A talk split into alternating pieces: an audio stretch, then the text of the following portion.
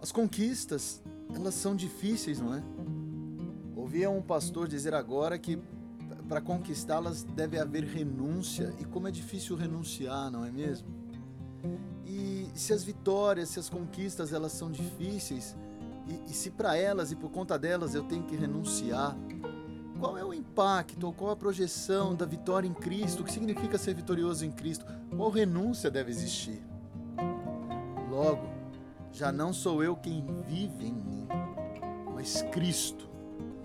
E esse novo viver que tenho na carne, o vivo pela fé no Filho de Deus que significa viver Cristo em mim? O que significa que agora não sou eu mais quem vivo, mas Cristo vive em mim?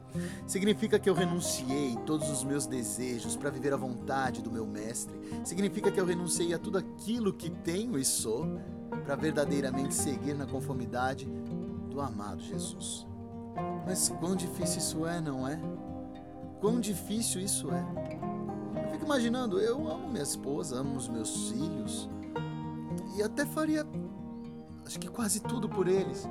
Mas às vezes eles me pedem ou eles desejam coisas que afetam muito o meu íntimo, o meu querer. Como é difícil. Mas logo já não sou eu quem vivo em mim, mas Cristo.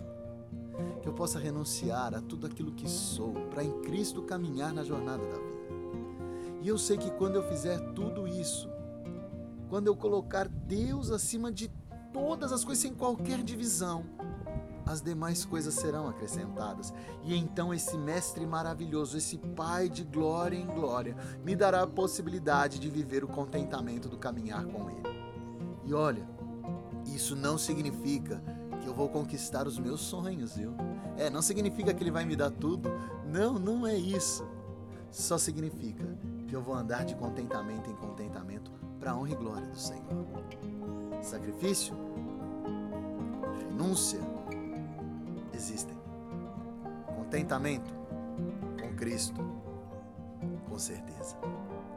Que eu possa fazer desta frase, deste versículo da palavra de Deus, uma verdade em minha vida. Que quando as pessoas olharem para mim e para você, elas digam: olha, ali já não é ele quem anda, mas Cristo anda através dele.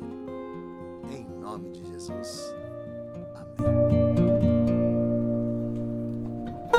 Amém.